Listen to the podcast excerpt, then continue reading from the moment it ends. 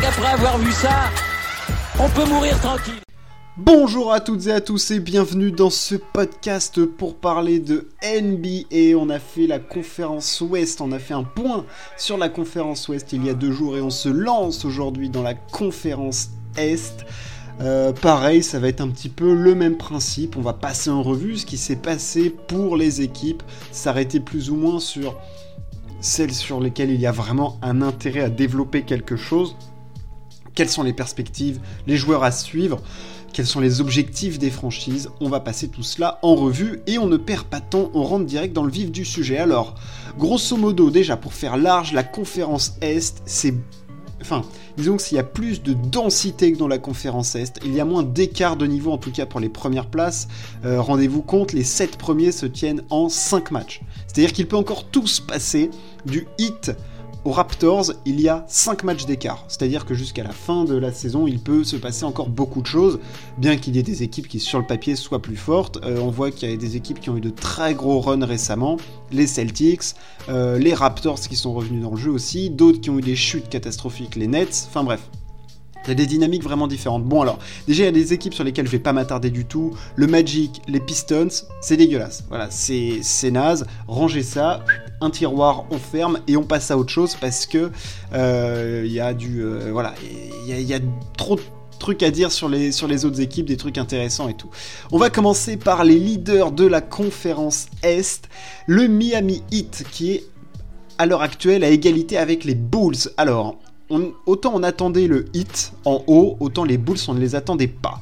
Euh, enfin, moi je les avais mis plutôt haut dans ma, dans preview de, la saison NBA. Je crois que je les avais mis 5ème ou 4ème parce que je pensais que ça pouvait cliquer et qu'il y avait quand même des, gros joueurs. Enfin, je veux dire, quand t'as un roster euh, Lonzo Ball, euh, Zach Lavine, Demar de Rosanne, Nikola Vucevic, t'as Kobe White sur le banc, t'as du Patrick Williams, enfin Derrick Jones, tout ça. Il y a quand même des joueurs. Hein. Alex Caruso en défense. Enfin, je veux dire, il y a du il y avait du potentiel et ils l'ont complètement exploité dans le sillage d'un Démarre de Rosanne qui fait une saison MVP. Il est sensationnel avec en plus son style de jeu qui est à lui, qui est absolument dingue euh, dans la NBA actuelle, c'est-à-dire quasiment aucun shoot à 3 points, que du mid-range, euh, des shoots à distance, mais il est impressionnant là depuis, euh, depuis le début de saison. Et alors là, sur les 15 euh, derniers matchs, il est mais monumental.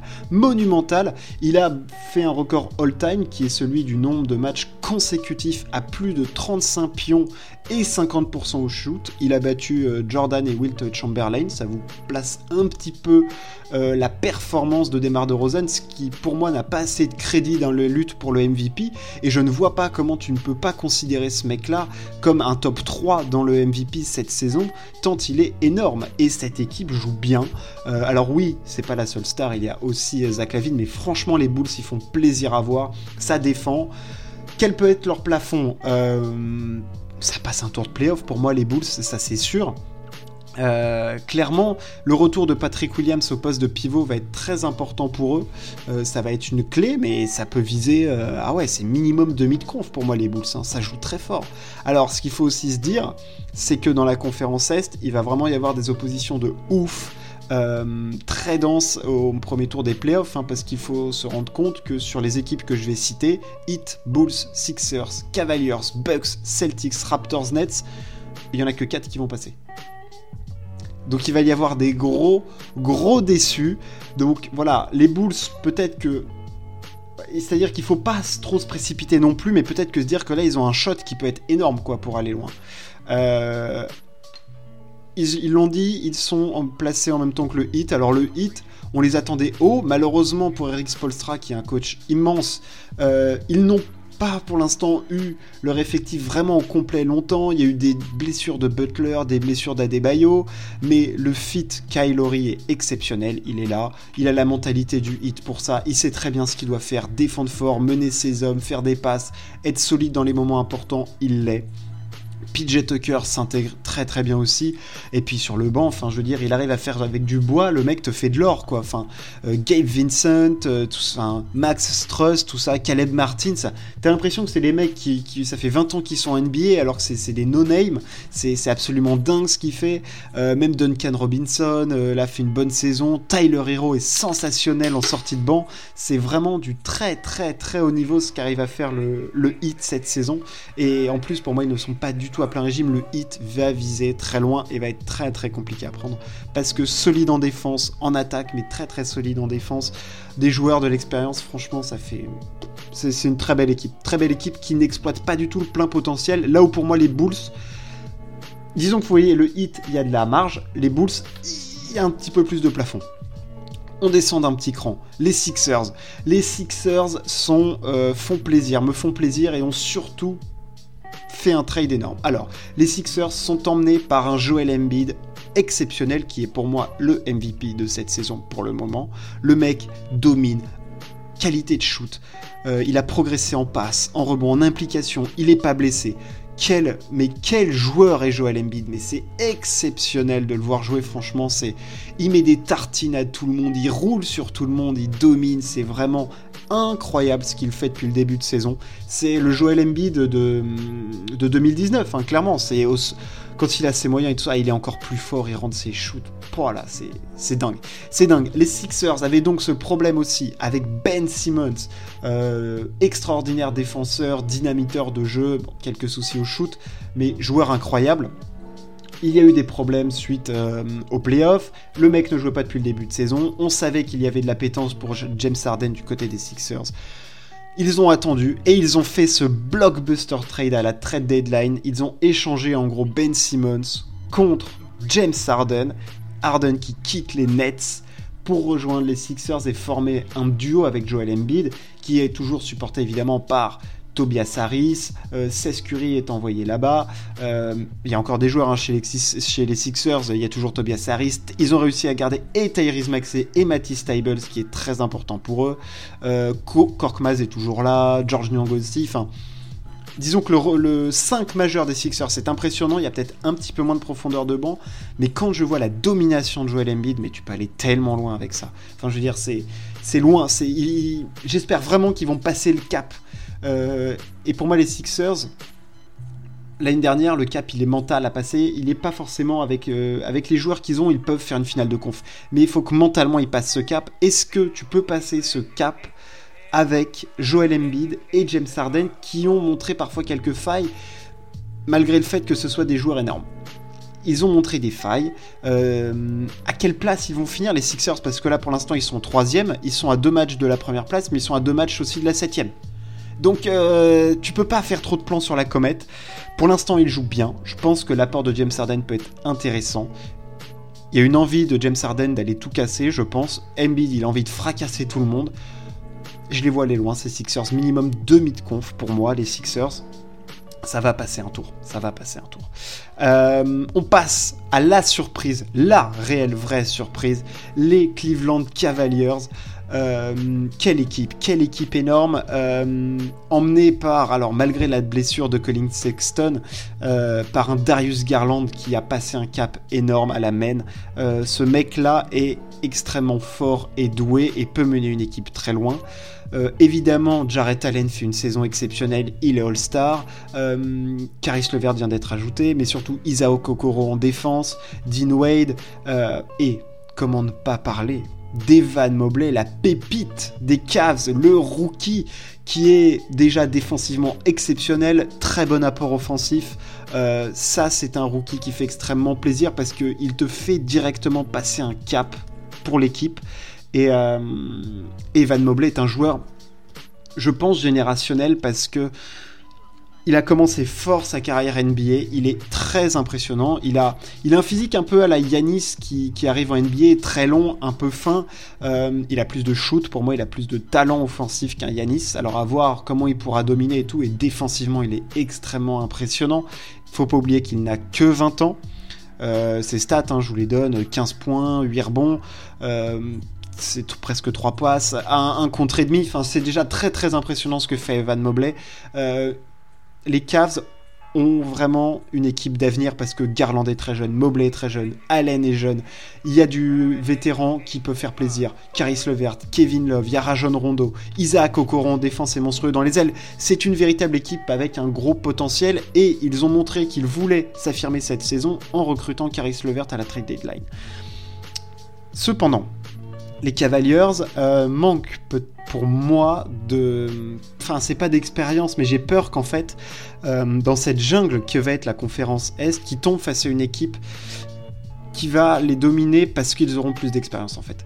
Euh, là, les Cavaliers, par exemple, ils sont quatrième, ils affronteraient les Bucks. Jamais je vois les Cavaliers passer les Bucks. Euh, si les Bulls descendent, je les vois pas passer les Bulls. Si les Sixers descendent, je les vois pas passer non plus. C'est-à-dire que je les vois plus passer des équipes potentiellement comme les Celtics, les Raptors, voilà. Donc pour moi, les Cavaliers, ça, va dépendre vraiment de l'adversaire qu'ils auront et je mettrai des projections moins hautes que sur Bulls Heat Sixers. On passe maintenant aux Bucks.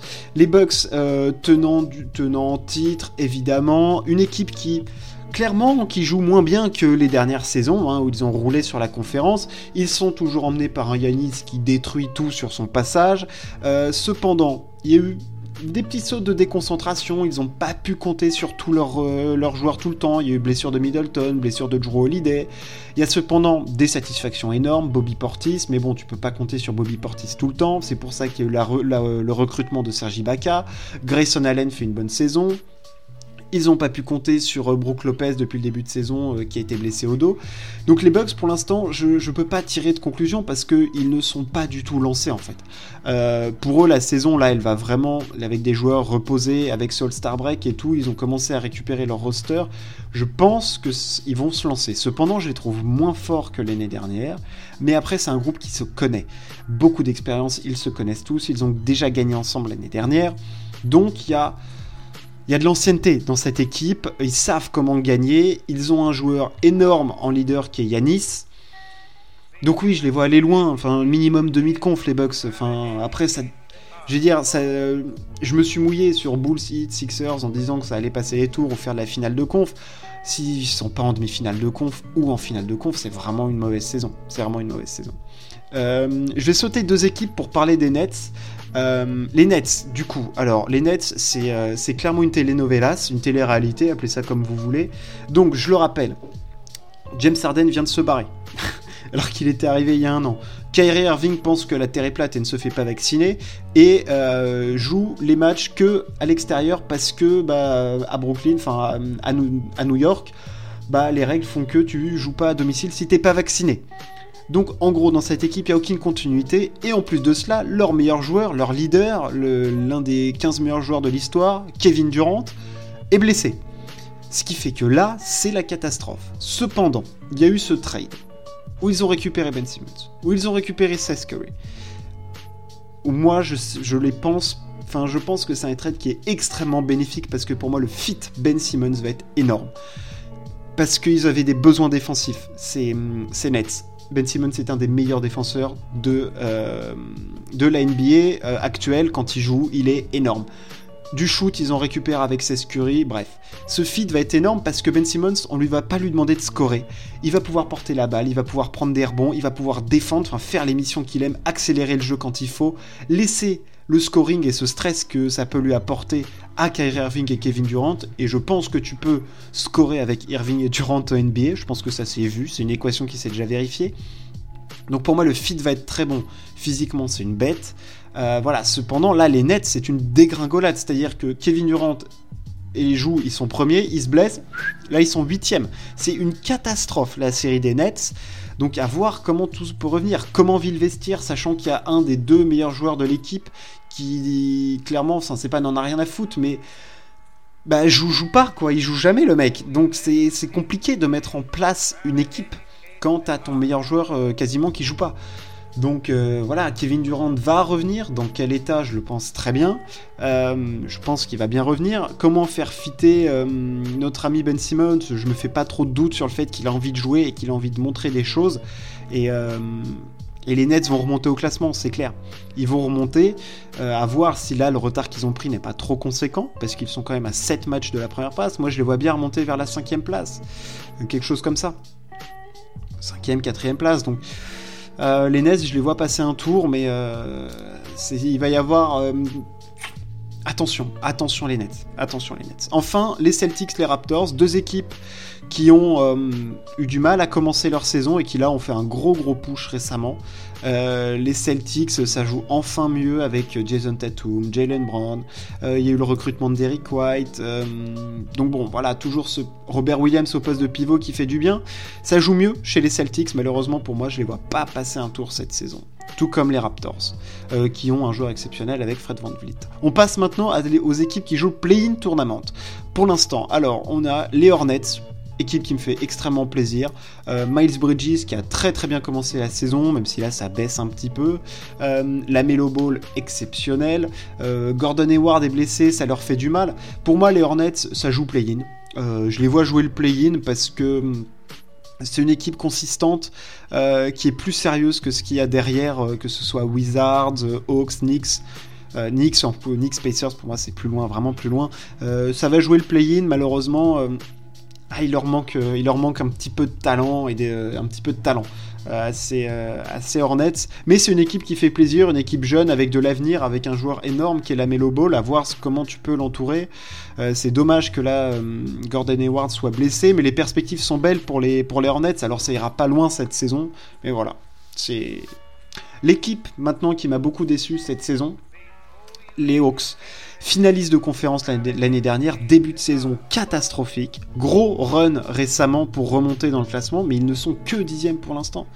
Euh, alors oui, euh, Trey Young est énorme, euh, fait une très bonne saison, John Collins est là, machin, mais ça prend pas. Ça prend pas, il y a eu des petites blessures de DeAndre, de Hunter notamment, mais il y a des joueurs, hein, Onyeka Okongu est intéressant, Bogdan Bogdanovic est plutôt une bonne saison, Clint Capella par contre lui fait une mauvaise saison et ça se ressent dans les résultats des, Hawks. Mais là, franchement, cette saison des Hawks, elle est affreuse, elle est décevante, c'est creux. C'est creux et euh, je vois pas trop ce qu'ils vont faire cette saison. quoi. Ils vont être casse-pieds pour les équipes qui vont les affronter pour le play-in. C'est-à-dire que moi, je vois très bien, par exemple, les Hawks sortir du play-in et euh, finir 7 ou 8, quoi. Vous voyez, à la place des Raptors ou des Celtics que je vois finir euh, un peu en bas de la conférence. clairement, je vois ce genre d'équipe qui peut être chiante qui peut être chiante et qui peut embêter parce que il euh, y a quand même des joueurs énormes qui sur un match de play-in tournament peuvent te faire gagner un match. En fait, c'est ça le truc. Les, Hawks sont plus forts que les Hornets. Donc s'ils viennent à s'affronter au play-in, je vois les Hawks gagner par exemple parce que tu as des joueurs qui peuvent qui, te font gagner des matchs vraiment. Euh, te fait gagner un match. Donc les Hawks, je les vois sortir du play-in, mais se faire, euh, se faire éclater après. Ils se font éclater, ça passe pas un tour de play-off pour moi, les. On passe ensuite aux équipes où là, euh, clairement, c'est euh, bah c'est plus loin, c'est plus complexe, c'est plus dur. Les Wizards, les Knicks, les Pacers, je vais même pas en parler trop. les Wizards qui ont récupéré Christophe Porzingis et perdu Spencer Dinwiddie, bon, ok. les Knicks qui ont rien fait, l'équipe est hyper décevante, ça, ça prend pas. En plus, d'Eric Rose est blessé en ce moment. Julius Randle est catastrophique, mais alors partout. C'est-à-dire que lui, il a décidé, il a vu un tas de merde cette saison, il a dit tiens, je vais m'y plonger et je vais faire plonger tout le monde. Il fait une saison dégueulasse, euh, Julius Randle, vraiment ignoble dans le comportement, dans le leadership, enfin rien ne va. Euh, il y a quelques bons matchs de hum, par-ci par-là, d'Evan, euh, Fournier. Mais bon, ma satisfaction, c'est RJ Barrett qui, je trouve, prend vraiment de l'ampleur dans cette équipe, euh, passe un petit cap euh, et tout. Euh, il est intéressant. Il est intéressant, RJ Barrett, et j'espère qu'on va lui donner les rênes de cette équipe. Voilà ce qu'on pouvait dire au moment du All-Star Break pour cette conférence Est. J'espère que ça vous a plu. N'hésitez pas à partager toujours hein, le podcast et tout. Et nous, on se retrouve très très vite pour parler sport. Ciao, à plus.